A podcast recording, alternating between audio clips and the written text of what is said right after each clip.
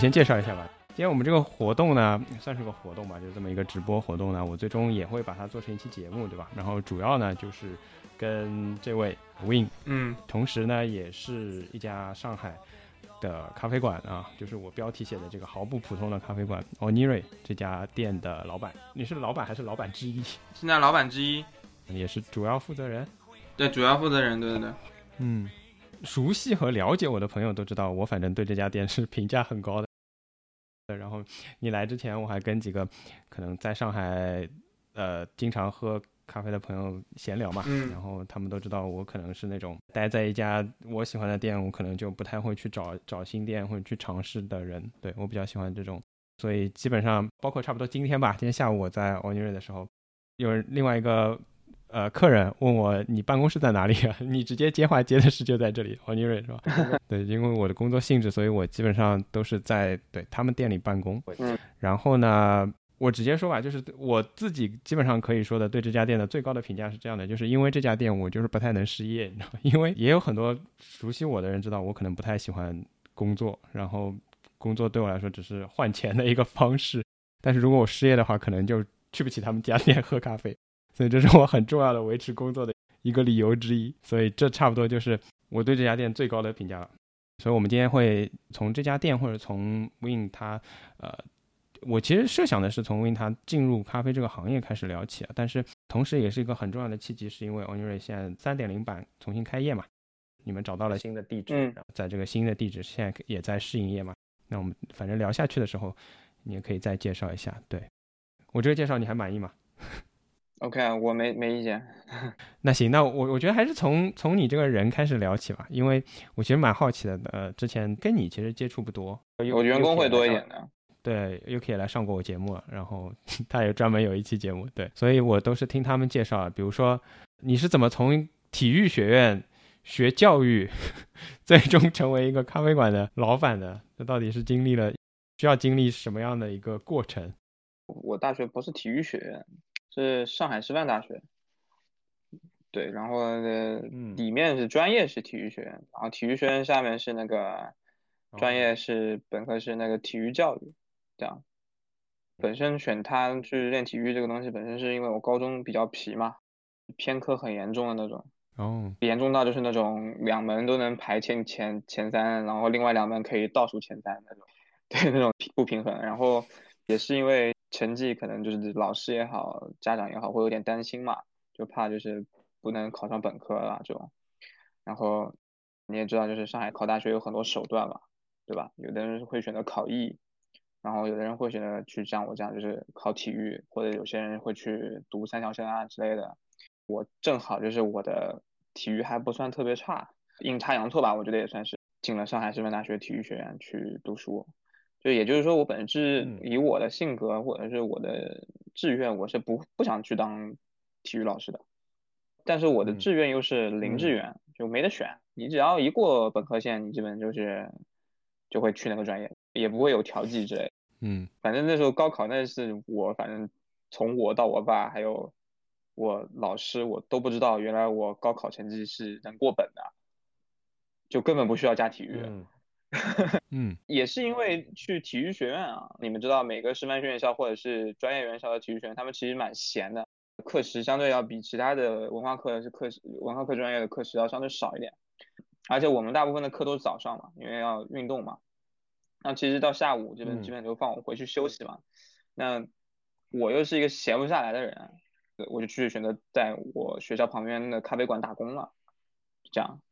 慢慢的，慢慢的，其实我一直开玩笑说，就是相比我的体育专业或者说是师范专业，我的咖啡要更专业一点，就大概这么一个意思。因为我们是零志愿嘛，更早拿到那个录取通知书，然后我那时候去找兼职嘛，我又是我那一届年龄比较大的，成年了嘛，所以我就很早就是去学校报到前的那一个暑假，我就去做咖啡师了。那时候最早去了星巴克啊，然后再去那个嗯麦当劳就卖咖啡，那时候也算是跟大家很多入行的轨迹有点像嘛，就是先是做了那个连锁咖啡的，对，嗯。至于你前面问到就是为什么会从体育老师啊。变成做咖啡吧，咖啡师这件事情，其实我们的专业到大四算是实习的嘛，一整年都是实习的，所以我们要比其他的一些专业要更早的，就是入职吧，就基本就是就去上班了，等于就是我又是比较懒，所以找了我的母校去实习，然后其实 就是一堆熟脸。就是三年前那帮人又碰到头了那种感觉，然后也是带我的教练又继续带我实习，这样。有一天就是一件很恐怖的事情，我就坐在办公室里面照常的把一些事情做完啊什么的，然后我坐在那眼前一看，还是那帮教练，然后体育老师们又比较无拘无束嘛，在那边打游戏、抽着烟，什么什么之类的，就是那一瞬间你会发现一些很恐怖的事情，我十年后是这副屌样。嗯，就是所谓的一眼望到头，你知道吗？是的，很微妙的一件事情。那一次之后，我就打心底就觉得不行，我不能再继续做。虽然我是一个很喜欢讲难听点，我是一个比较好为人师的人，可能一部分原因就是因为我是学体育教育出来的。嗯，对，而且我也很喜欢去教课、教书，或者是把我所知所学的东西分享给别人。但是你让我在体制里面，就有一种永无止境的那种感觉，就无形的枷锁，然后把你锁在那儿。对，而且讲句心里话，在现在大陆的那个教育体系里面，体育老师是最没有成就感的，对吧？嗯，哎，所以从主观到客观都促使着我肯定是不会在这个行业里待的。对，然后我又是个比相对务实的人嘛，就是在我手上除了这件事情之外，做最专业的事还是咖啡师，基本就是过了实习期我就不去做老师了，就去做咖啡了。现在其实可能小朋友的体育还挺受重视的，不管中考加分什么的，对吧？项目也挺多。但是我其实挺能体会的，就是刚工作的那种状态。就是我我刚工作的时候在在银行嘛，然后就看到跟你一起坐在比如说柜台旁边柜台的人，他的年龄在那里，然后你真的是会有一种可能十年后我也这样吗？这种恐惧感。对对对对，是蛮吓人的这种东西，会有一种无力感。嗯嗯，这种被。用像一张无无形的手压在你身上那种感觉，然后你又逃不掉。而且我，我跟你讲，你说到银行，我觉得最恐怖的职业你知道什么吗？接线员，特别恐怖，因为我一直会接到电话，嗯，然后我觉得如果你的你的工作的大部分时间是被拒绝，啊，很难受的一件事情。对对对，包括其实我觉得做咖啡是因为是也是服务行业嘛，对吧？嗯，那当然老师也是，但是，嗯，老师跟学生的交互咖和咖啡师跟客人的交互这件事情还是不太一样的。而且作为咖啡师，他其实在我那时候入行的那一年，其实还是一个比较新兴的职业，因为再往之前，它其实并不是一个专有的，就是就 barista 这个概念其实没有的。你能听到最多的名词是什么？是水吧服务生，对吧？或者是等同于 waiter，就是它只是一个重服务的行业，而不是重技术的行业。那时候我跟我父母提起来的时候，他们其实把这件事情等同于服务生的，嗯，而且工资的确的确也不是特别高这件事情。然后那时候也没有什么所谓现在当下的一些比较完善的精品咖啡体系嘛，对吧？嗯，也没有像现在那么卷，现在等于有点像是拓荒的一个阶段。跟他们说我在做这个行业，我的嗯。就是上海话讲，侬去做冲咖比了，就是，就是同样是工资，老师也不高嘛，对吧？但是你的社会身份跟你的那个就是职业的沉淀感是不一样的，对，不是一个量级的，基本上就是，所以对我来说还是一个蛮艰难的决定，其实，嗯，因为正好你刚刚说到这个嘛，那个时候对于比如说不管是精品咖啡还是对于嗯嗯咖啡馆，其实都没有太大的概念。大家可能觉得原始，对比较高级的就是星巴克，然后星巴克那时候也不多嘛，嗯，能拥有一个地区能拥有一个星巴克已经是它比较高端的标志，高端的地方了，对对对对对对对对，所以那个时候你会对这个事情有一个规划吗？或者说我有看到它未来会有一个什么样的前景吗？我大四的时候，然后我决定做咖啡的时候是一六年，嗯，如果就是听，但虽然听众也不多啊，但是如果说是喝咖啡比较早的人，就是你会知道，一六年对于上海来说，咖啡市场一六年是一个比较井喷式的一个呃状态。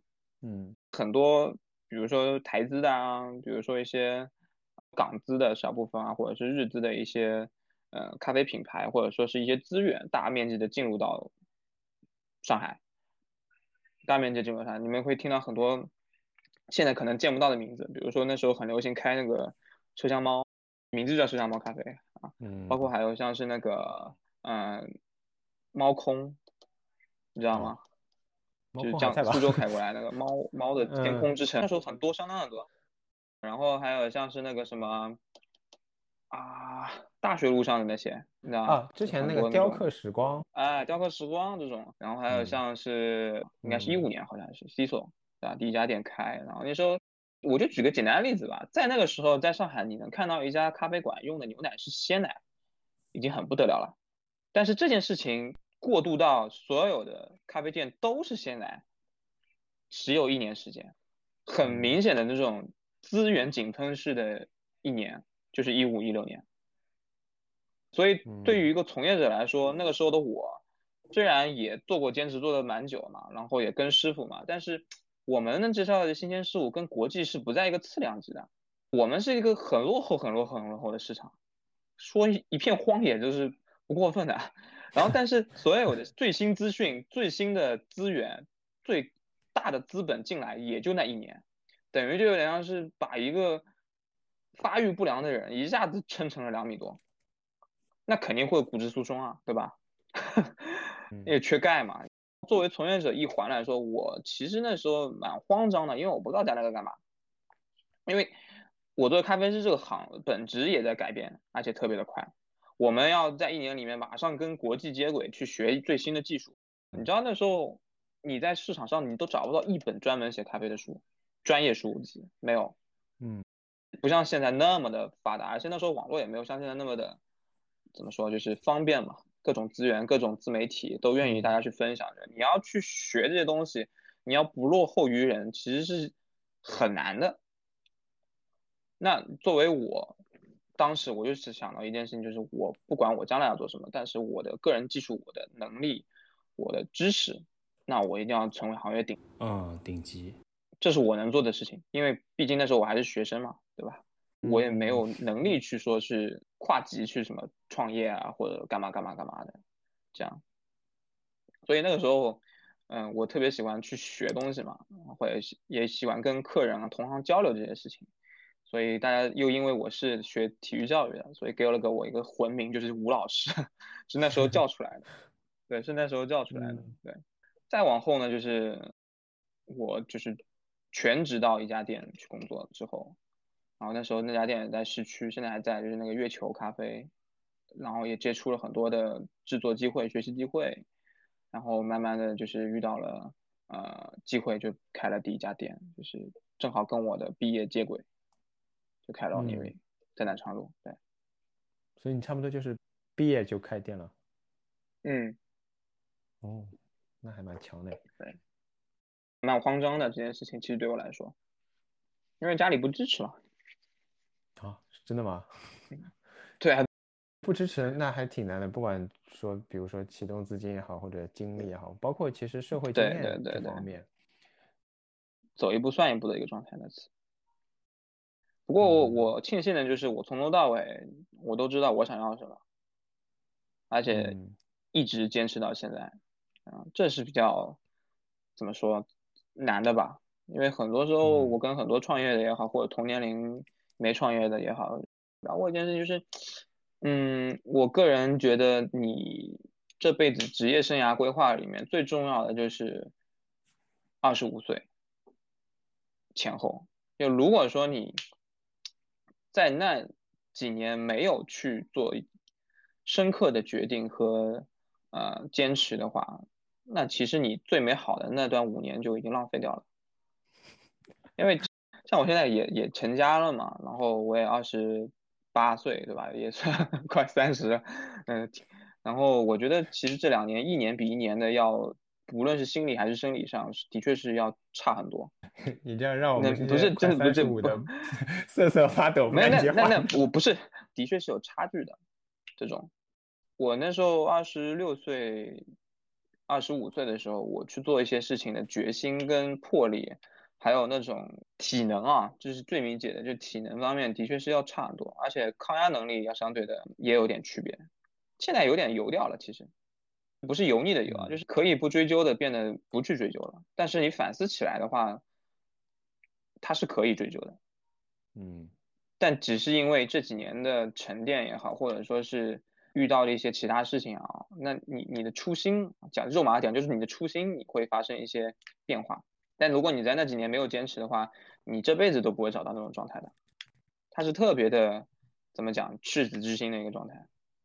讲点肉麻啊，没有没有，我是知道你，或者说能看出来你们都是比较有坚持的一家店也好，或者你们的整个的状态啊，包括咖啡啊、出品啊这些。那正好我们来聊聊这个，不管是初心还是你要坚持的东西。你们一路现在也是三点零嘛，从南昌路呃开店对吧，到进贤路，然后到现在现在长乐路。其实一个呢，我觉得地理位置上也都差不多，就在这附近，啊，甚至夸张点说，就是在陕西南路地铁站附近。其实这个地方也是一个竞争很激烈的地方嘛，几乎是上海，应该是这个咖啡馆密度最高的地方，都不一定有之一，我怀疑。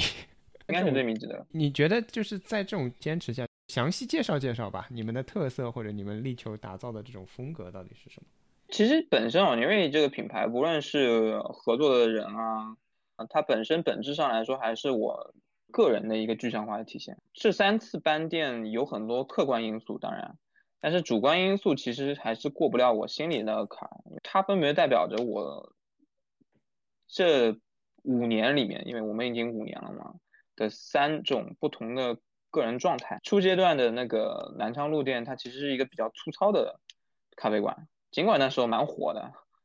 我也不知道为什么，可能是因为南昌路第一家咖啡馆吧，你知道吗？我们是南昌路第一家咖啡馆，那个时候不像现在南昌路那么多咖啡馆。这倒是第一次知道。我们是第一家，直到我那时候因为一些客观原因搬到进贤路的时候，南昌路开始井喷的开咖啡馆。然后进贤路的店，嗯，会有一些仓促，所以其实这三家店里面，进贤路店是我最不满意的一家店，不论是设计还是整个规划，还是一些人员的一些调整，进贤路店都不是我个人的一个满意答卷。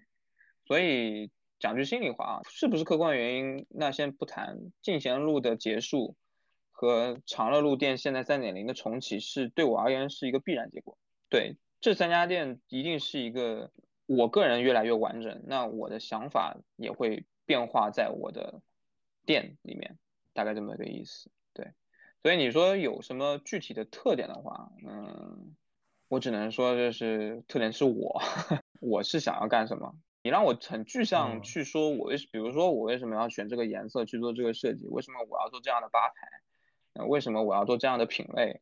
嗯，核心关键就是我喜欢，真的，因为我觉得所有的产品，你你要去卖给客人，对不对？你要去博取对方的认同，那你自己本身要先喜欢。你如果自己都不喜欢，没法说动你自己，你自己都不肯喝，你还想卖给客人，你怎么让打动人家？虽然这句话听上去很简单，但是很多从业者都没办法说服自己的，因为你会发现做生意是一件，最到后面是一件很违心的事情的，就觉得这个商业模式或者这个方式是可以赚钱的，大家就先先这么着了，对，就会去做。比如说我们进贤路店遇到过一些疫情啊，或者说是一八年的一个。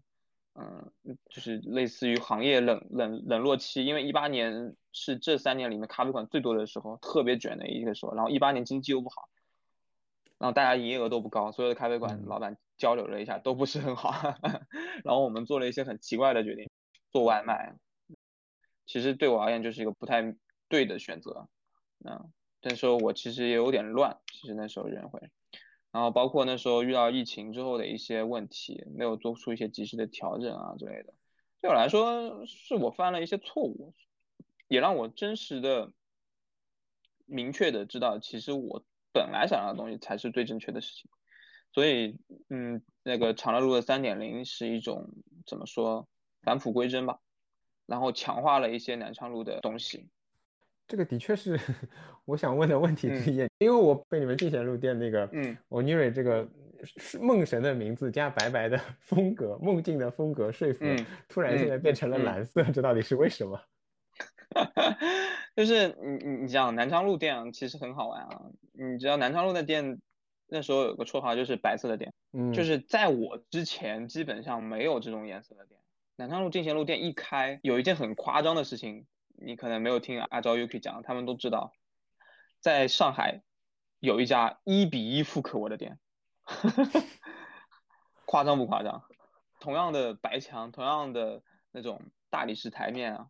嗯，然后同样的那种，嗯，绿植那种，就是所现在所谓的那种北欧性冷淡风格，井喷式的开，然后所有人都开始给自己贴标签，贴那种什么啊性冷淡风啊，巴拉巴拉巴拉巴拉巴拉，去去贴这个词儿，贴这个词儿。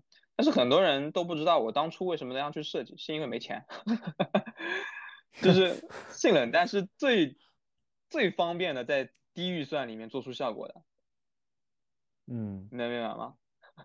仅此而已。所以我现在就像我刚刚讲，就是我觉得南昌路一点零是一个蛮粗糙的产品。虽然我知道有很多熟客啊，都是因为一点零时期喜欢上我们，我觉得是让我很欣慰的事情。但是我其实对我来说是一个没有过过关，呃，不太及格的东西。对。那现在用蓝色本身，其实像我 Nomi 也是，我其实个人心里是很喜欢。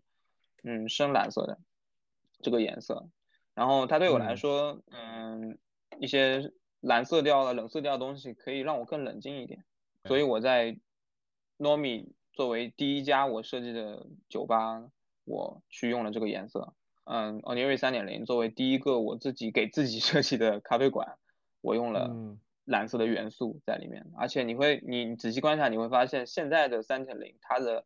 整体的色调跟光是更暖的，更舒服的。嗯，这个也是我一直以来对你挺好奇的一件事，就是你你学过这种像设计啊什么？因为我知道你也会帮别人设计店之类的，就感觉或或者一部分的工作也是类似设计师这样的。你有这样的背景吗？或者自己专门去学过吗？你的这个审美风格这些特点是怎么确立的？首先，技术方面的东西是自学的。嗯，就是自学那些设计的一些理论上的东西，是自己这几年积累下来的。因为本身，嗯，有对这方面很感兴趣，而且我一直给自己许了个愿望，就是如果有机会的话，我想去学那个建筑设计。我对这方面 特别感兴趣，所以自就自学了一些，嗯，设计类的工具，嗯，然后去怎么说，很很肤浅的看了一些书这样。然后审美的话。其实是一种长时间的积累吧。我对室内设计或者平面设计也好，这些东西的一些审美有自己的一个坚持。每次出去看也好，或者说是看书本啊，或者是跟人交流的时候，我给自己框那个圈其实蛮牢的。就是如果我不喜欢，我是坚决不会喜欢的。你没办法说服我喜欢它，这样我就形成了一个很稳定的审美在那边。可能就是前几年去日本啊会比较多一点，然后受那边的设计影响会比较多。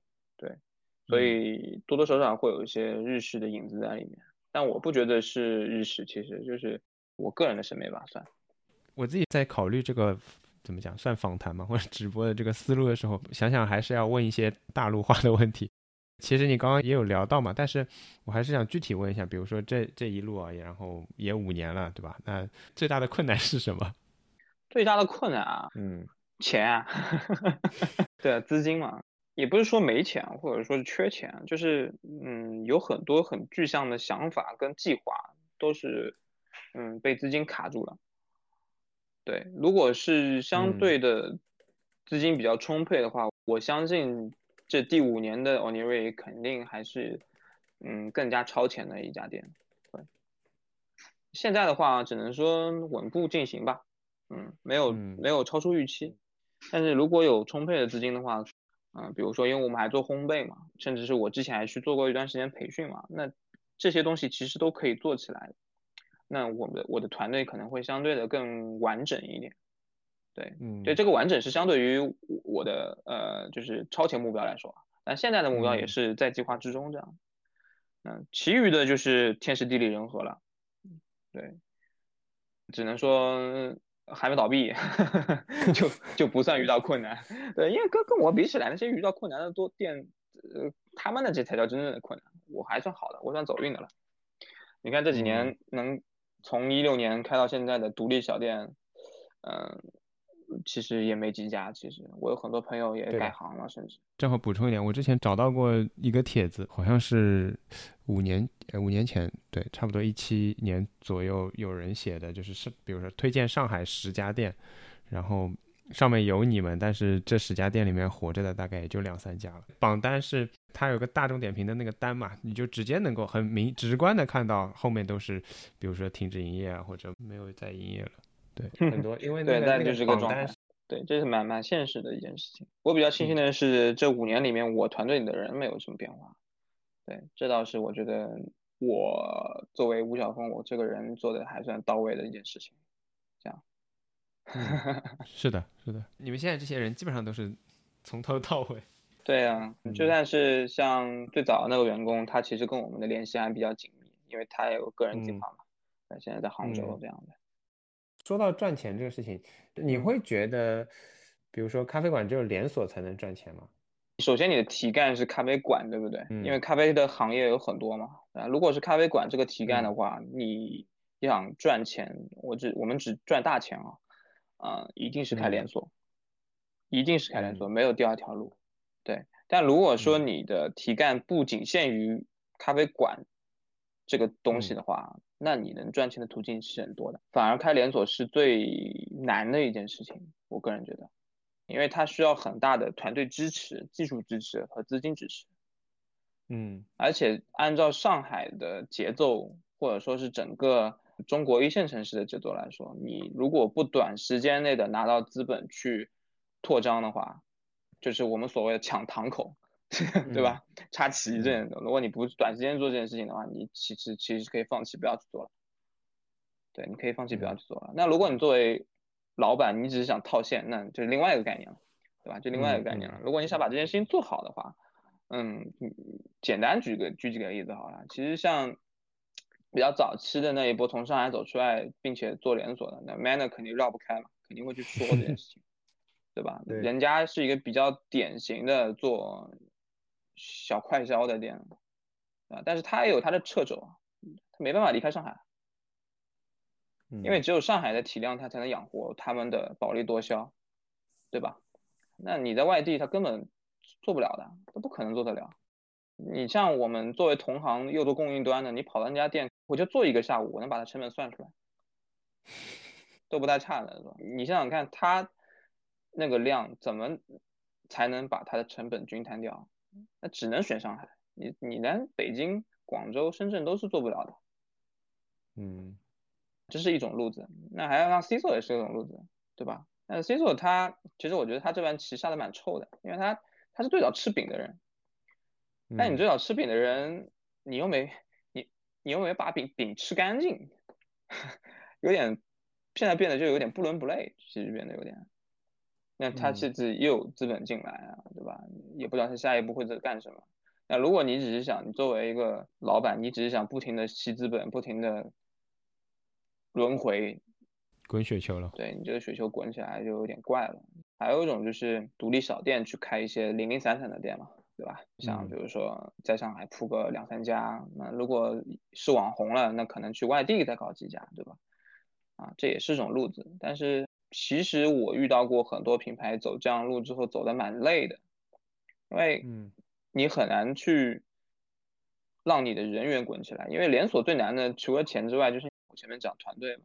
其实你只要从中拆掉一个，它就会像多米诺骨牌一样全部塌掉。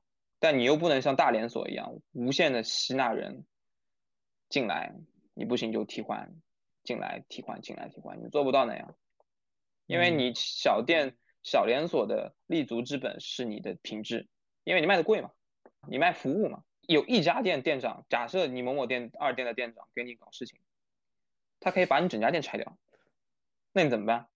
这真的是是是有案例的，这不是开玩笑讲，这是事实如此，那你就。要花更多的心力去做这些事情了，那产出还没有人家多，你不可能在那么卷的情况下，你还去分那些大连锁的蛋糕，这就是咖啡馆的现状。那如果你像你沉下心来说，我就做单店或者两家店啊，然后就做这一个社区里面的生意，你去精心的去培养自己的品牌跟自己的受众，跟自己的客群，你能获得更多的东西，其实，而且你会有更多的资源和精力去做别的事情。我觉得这是我选的路。当然，你钱肯定是没有那帮就前面讲那种玩赚的多的。你这个定位也会偏向于像社区店这样的定位吗？o n e r y 也不算社区店，因为我不服务社区。嗯，但是 e r y 是社群店，因为我来就是这么几个人 啊。你会发现我们的客人，我们的客人是很稳定的。我今天走出来，后来就在想这个事情，因为你们对面又开了一家新的网红店嘛。然后我我又经过那个村口大树，然后我就想，这些店都人很多，你知道吗？但是你们店做久了，基本上我也都认识了。所以在这种状态下，你会担心吗？不会啊。担心什么？担心稳定吗？还是什么？就是我有时候都会担心你们别开不下去了。嗯，这倒不会，这倒不会。你可能有的时候凑巧，我们店的客人其实相对而言来的时间段比较固定，所以很多人都能打得照面。我也有分析过这些，我发现大家人多的时候是我们人少的时候，大家没人的时候，我们这边特别多。对，然后老客人的一个复购率。相当的高，甚至是有些个人就是只喝我这边，永远不会喝别人那边。所以我觉得能把他们服务好，我觉得就 OK 了。因为我已经过了，就是你前面讲，就是斜对面的咖啡馆或者旁边村口一样，他们的状态是我第一年、第二年的状态。那时候你让我尼瑞，你都别想坐到位子。对我已经过了那个状态，我需要的是精益求精吧。对你让那些客人来，我才不想他们来呢。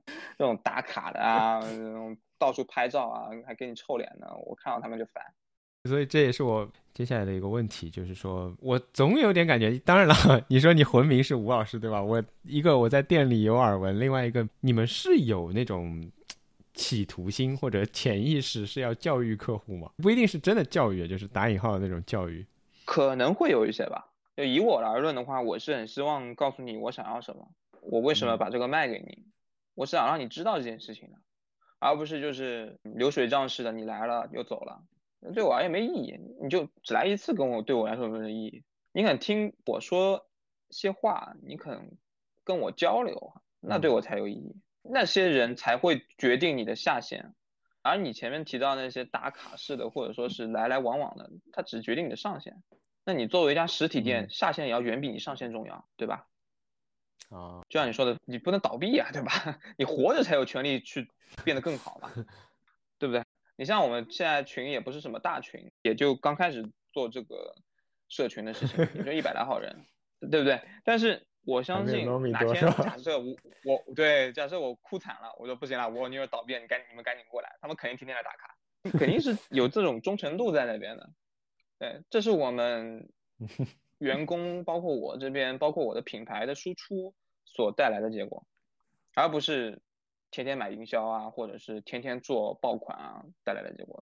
对我来说，比如说我是在你们店学到挺多，虽然也不是说什么系统的学习或者怎么样，但是的确，嗯，比如说咖啡的知识啊，或者大概的一些概念啊，什么的，很多都是在你们店里面慢慢。建立起来的，就像你刚刚说的，的确这个东西是需要你去一家店一次两次，人家老板也不会突然就对你说这个就很奇怪。你刚坐在那里点了一杯咖啡，然后老板就对你絮絮叨叨开始跟你说这个东西 啊怎么怎么来的，是吧？从头到尾我怎么怎么加工怎么处理，这不太可能。但是做久了可能就会有的没的聊一聊，对。但其实我作为咖啡馆主理人，我是不太希望客人变得很专业的。因为我觉得，除非你你是打心底的喜欢想去学啊，这是另外一回事啊。嗯。就是作为客人而言，你其实只要知道你你你喝到是好喝的就可以了。专业的事情应该让专业的来，那些烦人的事情啊，真的就我们去搞就好了。你像有一些客人真的是就是那种半吊子爱好者，哎，你做杯咖啡，他像监视你一样的盯着你，哎呦，你倒一滴水他都要问你为什么，就是这种。我就觉得你们累不累？你们这样喝咖啡，你看着累，我做的也累。我也不是说他们不好，但是我觉得我也是过来人。我那时候想把咖啡学好，我没有途径嘛，那我就去咖啡馆，可能东问问西问问啊，对我有这样的一个过程。但是我是去做专业的事情，对吧？那你只是个爱好者，你就有点像是我们大家都是吃吃饭长大的，对吧？那吃饭这件事情肯定比你做咖啡要专业了吧？你会去餐厅里问厨子你这饭怎么做吗？不会嘛，对吧？那顶多就是我们咖啡是在你面前做，仅此而已，对不对？昨天上午的时候有一个嗯小朋友来我店里，他也算是做过咖啡的，然后他嗯点了一杯浓缩咖啡，那一点浓缩咖啡呢，就是想想想就是试试就是这家店的火候了嘛，对吧？就这种感觉就。哦，因为有很久没有遇到点浓缩咖啡的人了，除了有些固定客人就是喝浓缩的，会去做这件事情的人，在上海也蛮少的了，因为大家都抬头不见低头见的同行，只有外地来的或者是想去学习探讨的人，小朋友才会去做这件事情。我们以前 比较老的说法，就来踢馆子的那种感觉，你知道吗？其实这种事情很搞笑的，因为我跟他也是有交有交流过啊，啊，我就在那边说他，我说你这种就有点像是你去。出去吃饭，你要了 你要了罐盐，然后在那边品鉴这个盐怎么样？市面上大部分的咖啡馆啊，都是卖牛奶咖啡，比如说拿铁或者美式咖啡的，嗯，很少有咖啡馆就是单单想卖你浓缩咖啡的那种咖啡馆，就是比较特种的咖啡馆，那他可能有一些企图心，但是大部分人去做浓缩咖啡都是为了服务你的美式跟拿铁的。而不是想把这杯浓缩做好喝。其实浓缩咖啡这个东西，这个品类对于中国人来说是很不友好的，因为它太浓了嘛。它作为一个饮品而言，它不好喝啊。我们以大众的角度来说，它不好喝啊。你就像是打比赛 WBC 那种最牛逼的咖啡师，最好的咖啡豆，他做出来浓缩咖啡也不是那种普世意义上讲的好喝的饮品。它跟美式咖啡比起来，就是云泥之别，根本没法比的。味觉上的感受，它首先就是一个让人难以接受的浓度。就算再好喝的汤，你变太浓了，变成加了浓汤宝了，你直接喝加了浓汤宝吗？不会啊，对不对？稀释一下变成汤了，你才好喝。你跑到一家店点浓缩咖啡，就是我要吃你家的浓汤宝，然后我跟你评价一下，你这个浓汤宝做的不好喝，对吧？这不是有点神经吗？我上周末刚在一家店点了一杯浓缩咖啡。可能你有具具体的需要，你的确是要感官刺激，对吧？或者是你真的是个人口味就喜欢它，但是对于大众审美来说，它真不好喝。你让我现在去品鉴它，我其实有的时候我也蛮违心的，我觉得浓缩就是不好喝。我做了那么多年了，我就是觉得浓缩不好喝。你让我喝杯手冲，我还更开心一点。但没办法，我们职业需要，我需要去喝浓缩咖啡，我需要去调试它，毕竟还是我们的一个技术活嘛。谁会去天天卖浓缩卖到发家致富？那不可能嘛，又不是意大利。那帮意大利人喝的更难喝，对吧？人家是为了撇情操去喝的。我的朋友跑去意大利，就是做做咖啡的啊，去喝他们浓缩，没一个说好喝的。我要跟你说，我这辈子喝过最好喝的浓缩，真的就是在意大利。那 我只能说我片面了。本身相较之下，我更愿意去喝手冲咖啡，其实会更多一点。对，嗯。而且像奥利瑞的话，其实卖手冲其实要更多一点，我们的比例很高，对我们手冲咖啡的比例相当的高，这是一件让我很。很欣慰的事情，而且我希望更多的客人其实是去尝试手冲，而不是嗯去试一些现在比较流行的那种什么特调啊之类的。因为如果你去说要喝特调啊，我个人很对于我而言，我更喜欢喝奶茶。咖啡特调在这个市场就是个很尴尬的品类。嗯，因为你你想追求糖多巴胺的直接刺激，你干嘛不喝奶茶呢？你就是为了去扭自己心态上那件我要喝咖啡。但我又不想喝难喝的咖啡啊，你就去喝特调。跟你讲，大部分的市场上的做特调的菜单都是糊弄人的，同质化很严重很严重。因为这个咖啡作为原物料来说，它的可塑性太差了，远没有像是茶叶或者是酒来的那么好控制。咖啡的特调，我们那时候帮客户做研发也好，还是自己做研发也好，特别容易遇到就是，哇，怎么那么难喝这东西？但是你去做茶的开发或者是做酒的开发，你是几乎遇不到这件事情。对，说到研发的话，所以你们新店的特调还在研发中吗？敲定了两个，后面还会有一个左右。你喝过吗？我喝了第一个啊，那个不知道是 叙利亚还是塔利班，对吧？大家都没有记得。就塔利亚这两款敲定好的，其实也很我们店的特色，虽然是特调，就是特别浓，很浓郁，然后用料会比较简单一点。对我有段时间特别拗这个事情，我是特别不喜欢特调。我们团队对于咖啡豆的研发跟一些技术方面的坚持的花的力气很大。我希望更多的客人去看到这方面的事情，而不是去喝特调。图个好玩的事情，你就不要老是去做了。我就这么觉得。所以这个东西是，就是对一家店来说，一方面是必须要有，然后又必须要经常换，是这样吗？就隔一段时间要换，会有一些新鲜感吧。对，像你去酒吧也一样，它有一些是那种，嗯，怎么说，就是设计款啊，就 signature 这种东西。但是它卖的最好，其实还是它的经典 classic。对，咖啡也是这个道理。我们我们作为从业者，我希望你更多的去喝的是。经典款的咖啡，去追究咖啡的好坏，而不是追究配方的好坏。这句话好经典，我自己要记下来。如此自恋的你 又出现了。这样子啊，我最后有一个个人问题，然后之后可能会有一些朋友要提问之类的。好呀，好呀，好呀。我最后一个个人问题是，你们会不太喜欢点一杯坐很久的客人吗？比如说像我这样，有些店是，比如说一个坐的不舒服，或者桌子比较小，或者没有插座之类的。每次都在想，他们是不是希望客户早点走？这样的话可以。从从从老板的角度来说，大家想的都是一样的。嗯，对，因为其实你提到一些问题，包括椅子舒不舒服、座位是否够大、啊、有没有插座啊、有没有厕所啊，这样这些提供客人续航的这些东西，有些老板是故意做的没有的。嗯，的确是的，的确是的，这人之常情嘛。嗯，大家都追求翻台率嘛，对吧？嗯，这样。但是在我店里的话。我从来不会跟员工要求这件事情，因为本身这是件很失礼的事情。我觉得，我个人觉得啊，但是可能别人不这么觉得。对，然后呢，大家愿意待在你那边啊，除了功能性上的呃依赖来说，更多的是对你的店的一个信任感吧。对，我也去到一些店，其实也蛮适合办公的。比如说你去星巴克好了，你会在那边待很久吗？它很舒服啊，又有厕所，又有空调，又好，服务也不错，又有电，又有座位。你会待很久吗？啊，不会嘛，对吧？不会嘛，那人家也不会催你走，星巴克不会催你走，对不对？客人肯愿意待在那边，尽管多喝几杯水啊，跟你聊聊天什么，这是对你店的信任。而且我相信这样的客人下次还会来，也不是只来一次，对吧？因为我知道你可能比如说去。日本比较多，然后我其实之前相对来说，相对来说可能会是去欧洲比较多。当然，这个事情跟中国又完全不一样。就像你说的，你你也没有觉得这个就是日本的风格，即使你受它的影响，但的确是它是不一样的两样东西。对我来说，可能欧洲的咖啡馆，因为它的历史背景，它可能承载的更多的会是那种文化性的东西、人文性的东西，甚至于就是也没有所谓的这个文化那么高级，很可能就是因为比如说有很多。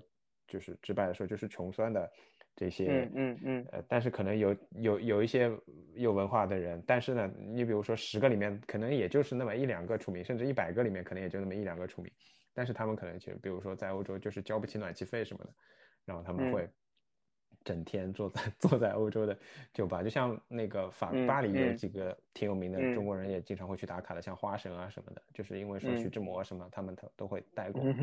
啊，我听说过，对。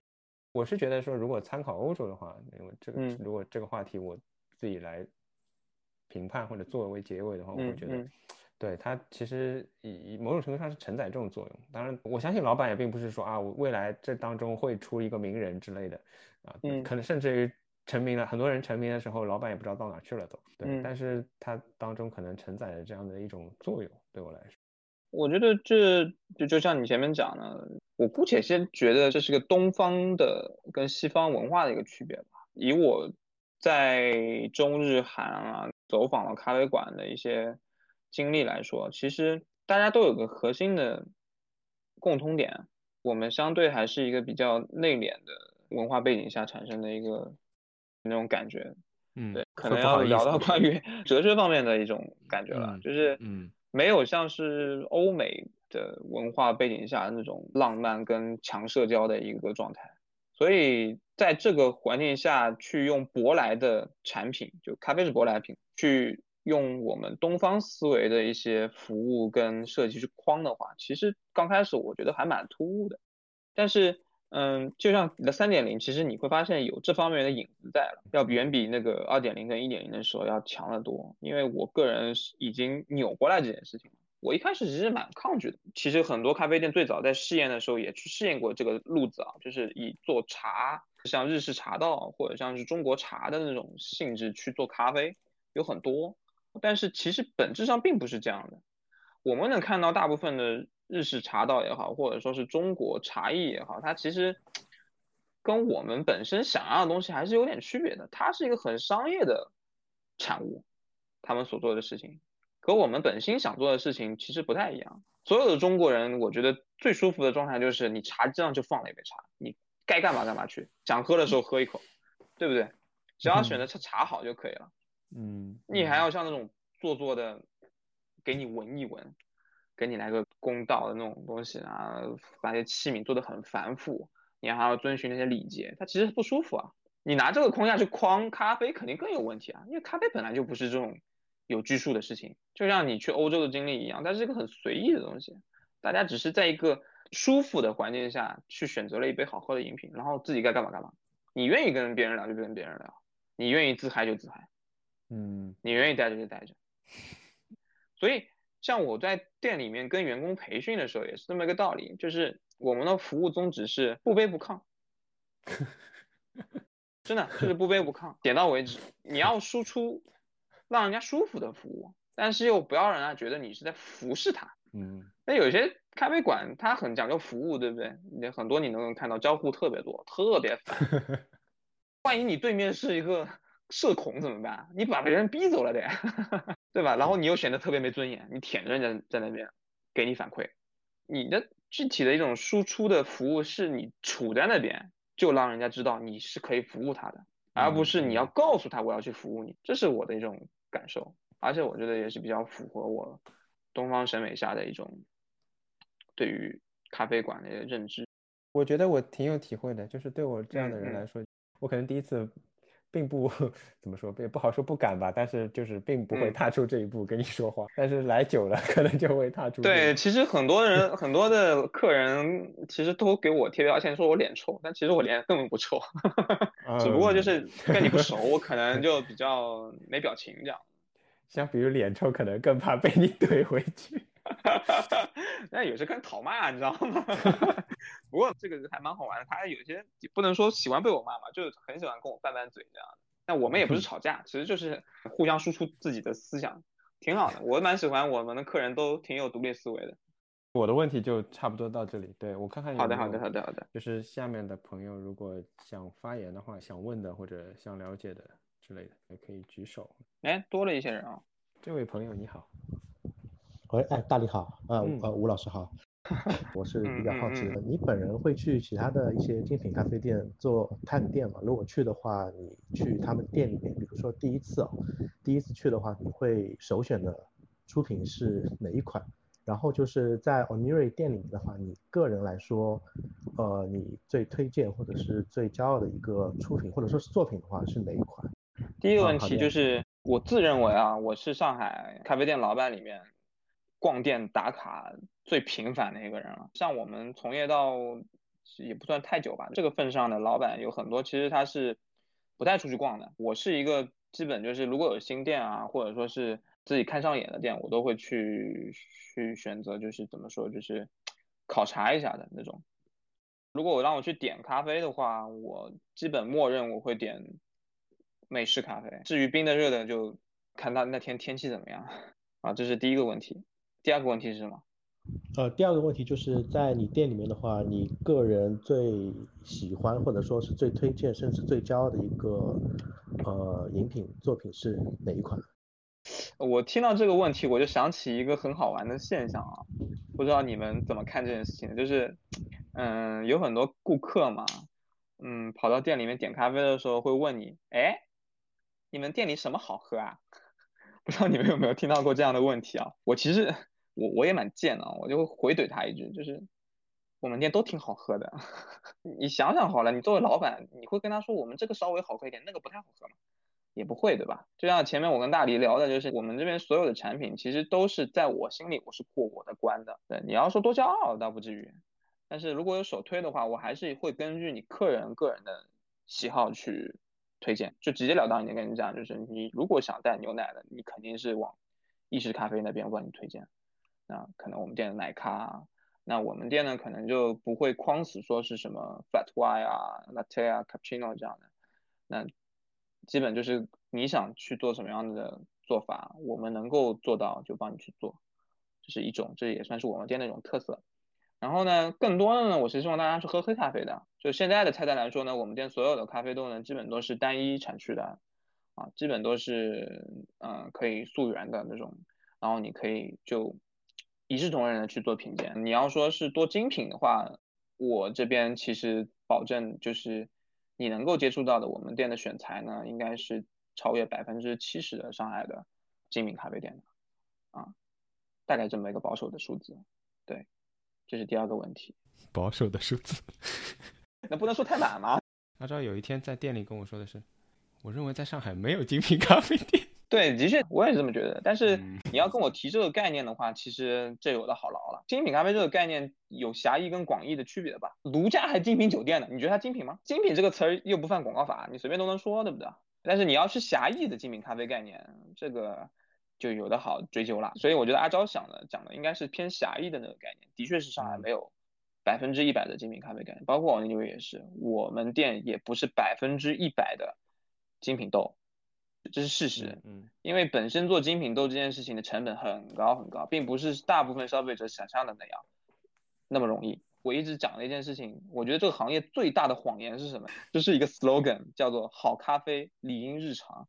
这是最大的谎言，你得多有钱啊，天天喝这玩意儿，这个日常可不日常。我作为从业者，我都没办法说，我天天喝好咖啡，我喝不到。他给你画大饼啊，对吧？他不这么说，你怎么来消费呢？对不对？OK，我看看有没有其他人要提问的。这里有要问的吗？我有一个新的问题想问，因为在刚听的过程当中啊，你有说其实你最近扭过来了，我觉得那个扭有点像是从咖啡师和咖啡店老板的两个地方是要彼此扭的，所以我是是是，所以我挺想听听看，你觉得这两个身份当中最大的冲突是哪些啊？看事情的平台不一样，其实有很多咖啡师，因为我也算年轻嘛，我也不能说我的小辈啊，就这基本就是有的咖啡师。他们还是太把自己框死了。举个例子讲，就是拼命的去，我也不说这件事情不好，就是拼命的去磨练自己的技术，拼命去长自己的见识，然后有点像是很极客的那种方法去对待咖啡这件事情啊，有很多很多很多这样的咖啡师。但是这件事情很多很多情况下，它其实是个无用功，因为我一直讲的一个说辞啊。人在行走的时候是有两种方向的嘛，两个维度的嘛。那你可以在一个跑道上跑得很远，跑得很快，但是你会发生一个问题，就是在你盲目的向前奔跑的时候，你并没有离目标变近。但是当你试着停下脚步的时候，你抬头看一看，你会发现目标在你上面，而不是在你前面。而那些比你更早停下来审视自己走过的路的时候，比你正早。更早停下来休息的时候，换了一个平台的时候，他们比你反而更近目标了。这就是很多基础从业者啊，我讲的是基础从业者，不论是咖啡师而言，甚至是你是一些嗯基层的小员工而言，你一直在你的身份下去考虑事情，你跑得很快很快，你咖啡做的贼好啊，你你可以一杯咖啡从两分钟变成一分半，但你只是在这个跑道上走，你没有去往上跳。或者说是看一看你到底走的这些路是不是真的有效？那我可能在这几年里面，我试着去扭过来这件事情，看东西的视角变得更加的嗯全面啊，然后会更多的去考虑一些自己当初并不想考虑的事情，你反而会觉得成长更多。对，就这样。哎，那。在你有过来这个过程当中，会和团队有意见不统一的地方吗？肯定会有，这个肯定会有。其实所有人都有舒适圈嘛，对不对？然后你跟你同流合，哦，不是同流合污，就是跟你一一群 跟你在一起那一群人，其实你们之间就有舒适区。当你发生变化的时候，你身边的人肯定不舒服的。无论是这个变化是好是坏，他肯定不舒服的，因为你们已经不舒适了，已经肯定会有摩擦。就像前面大理跟我问这个问题的时候，遇到一些困难里面，天时地利人和里面，人和这个事情是我这几年里面花精力花的最多的。因为我本身是一个很自我的人，你让我这个人去从他人的角度去思考问题，还蛮难的。是除非我打心底的愿意去思考这个问题。但是如果你是作为一个老板，作为一个创业者的大角度去考虑事情，考虑你的团队啊，或者是跟你的合伙人相处也好，你要更多的去不情愿的去从他角度去看。我不相信有一个。团队领导者一定是心甘情愿的从其他人的角度去考虑事情的，我是不相信的。但是他们的职业素养、他们的目标促使他们去做这件事情。但是如果你愿意踏出那一步去扭过来，去为他人考虑，或者说是，嗯，先把自己割一下，不要那么，呃，先考到自己的话，你会发现其实是一件很舒服的事情，因为它会让你避免很多很多麻烦，很多麻烦都是因为你自己太自我才造成的。这样 嗯，所以过程当中听上去是要从团队的角度考虑，同时也会从客人的角度考虑。对对，我后面一个问题就来了，刚刚其实已经铺垫这是 五个你最不喜欢的客人的类型，或者最不喜欢的客人的行为吗？我这节目出去本来以为是帮他拉点人的，完了完了，帮我过滤的。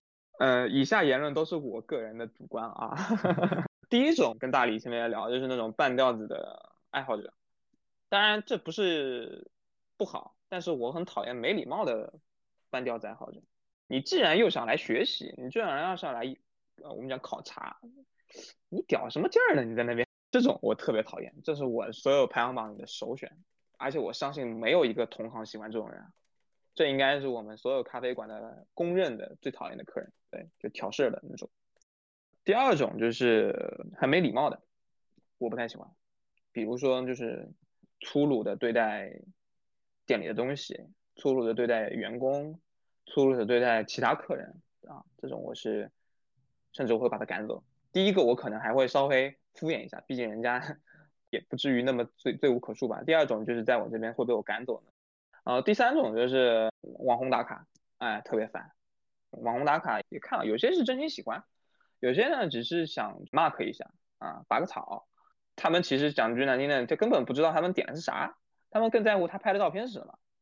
这种我觉得是不尊重吧？那你不尊重我，那我肯定也不尊重你啊。那我肯定就像大理说，我会脸很臭，我会不服务你。当然，如果你想来问我要些东西啊，或者干嘛干嘛的，我肯定出于职业素养来说，我肯定还是会给你的啊。但是我绝对不会主动的去干嘛干嘛的。好，这是第三种，第四种，哎呦，要五种啊，哎呦，有点多嘛。原来你没有那么讨厌那么多客人是吧？哎，我觉得三个大类很强悍了已经。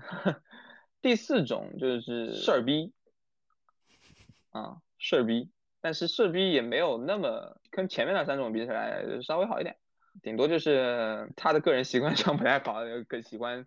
就是很凌驾于你，因为你是卖他东西的，你就要满足他所有的需求啊，什么之类的。拜托啊，我是个咖啡馆啊，大哥，你有这点逼时间不去更好的地方吗？小店儿也就卖你四十多块钱的东西，你能像我怎么样，对吧？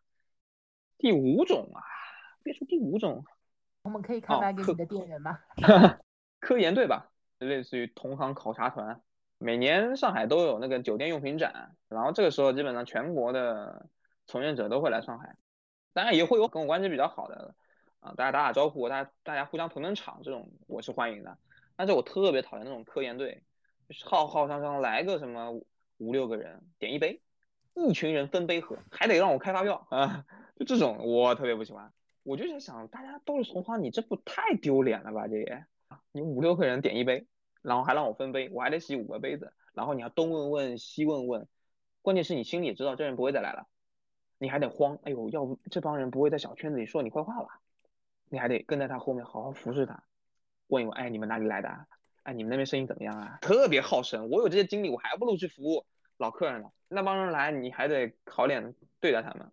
可能你给他个臭脸，你第二天朋友圈截图，人家发，哎，吴老板你怼同行，你就发出来了。对，这个也蛮讨厌。好，五个了啊。OK，因为也不早了，可能。我给新进来的朋友说一下，我们现在是算是在问答环节。对，如果你们有什么想了解的，还有想问的，现在还可以抓紧时间，抓紧机会。有人想听相声的，赶紧 说。有的时候我觉得我一个人在店里真的像脱口秀一样的，真的是。最后的机会啊，如果没有什么要问的话，我们可能就准备结束了。好嘞，行，今天也很谢谢 Win，分享也很完整、很全面，然后。也很不怕得罪人，是吧？我做那么久了，没什么得罪不得罪的。好的，那对，如果大家没有什么问题的话，我们今天就到这里啦，谢谢大家。行，谢谢，拜拜。好，谢谢，拜拜。走り出した日のビーバー始まりを祝うフリーダ確かに聞こえるほら命の音刻もうよもっと君へ送るエンレスビート巡り巡るシーズン諦めないイエスだってと選んできたエビデオ